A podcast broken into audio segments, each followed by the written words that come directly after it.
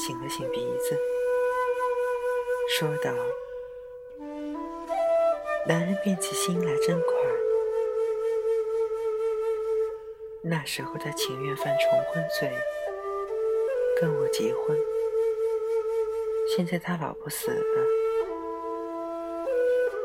我要他跟我重新办一办结婚手续，他怎么着也不答应。”顾太太道：“干嘛还要办什么手续？你们不是正式结婚的吗？”曼璐道：“那不算，那时候他老婆还在。”顾太太皱着眉毛，曲着眼睛向曼璐望着，道。我倒又不懂了，嘴里说不懂，他心里也有些明白曼璐的处境，反正是很危险的。顾太太想了一想，又道：“反正你别跟他闹。”他就是另外有了人，也还有个先来后到的。曼璐道：“有什么先来后到？招娣的娘就是个榜样，我真觉得寒心。人家还是结发夫妻呢，死在乡下，还是族里人。”凑了钱给他买的棺材。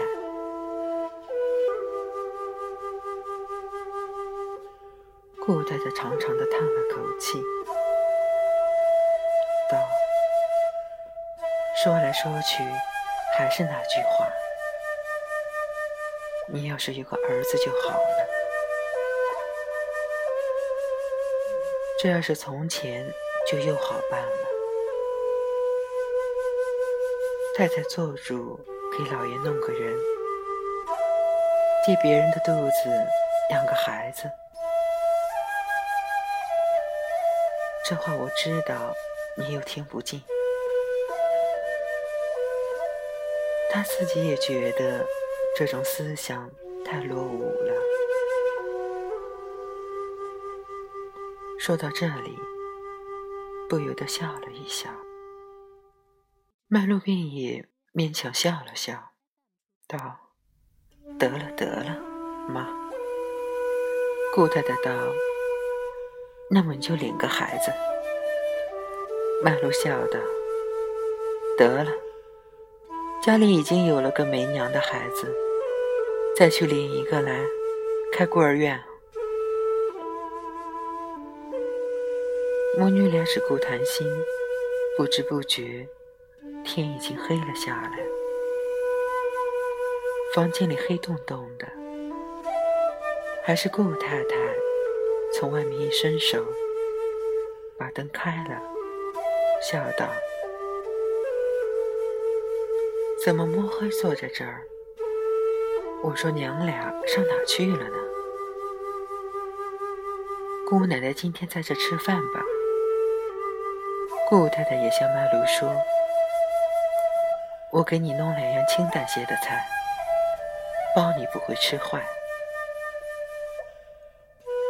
曼璐道：“那么我打个电话回去，叫他们别等我。”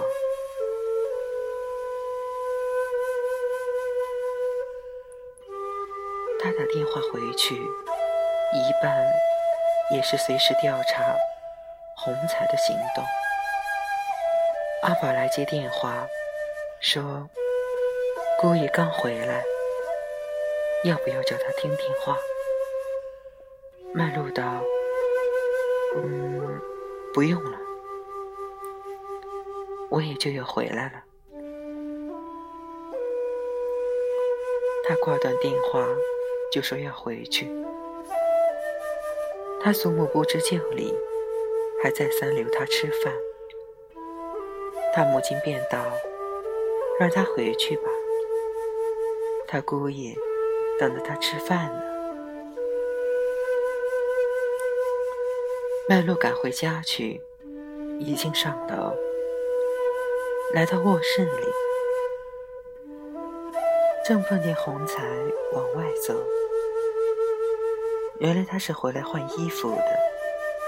麦露道：“又上哪去？”红彩道：“你管不着。”他顺手就把房门砰一关。麦露开了门追出去，红彩已经一阵风走下楼去，一阵香风。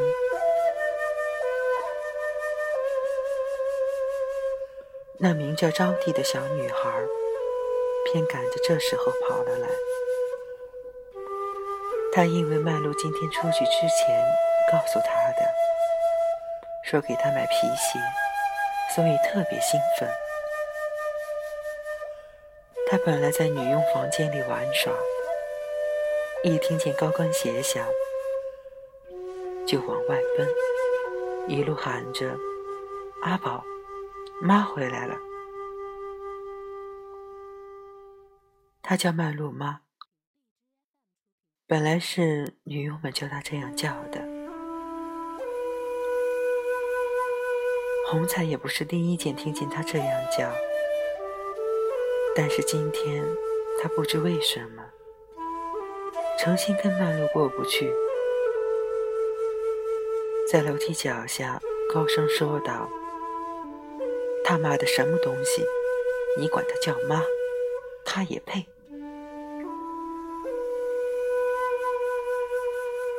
麦露听见了，马上就捞起一个瓷花盆，要往下扔。被阿宝死命抱住了。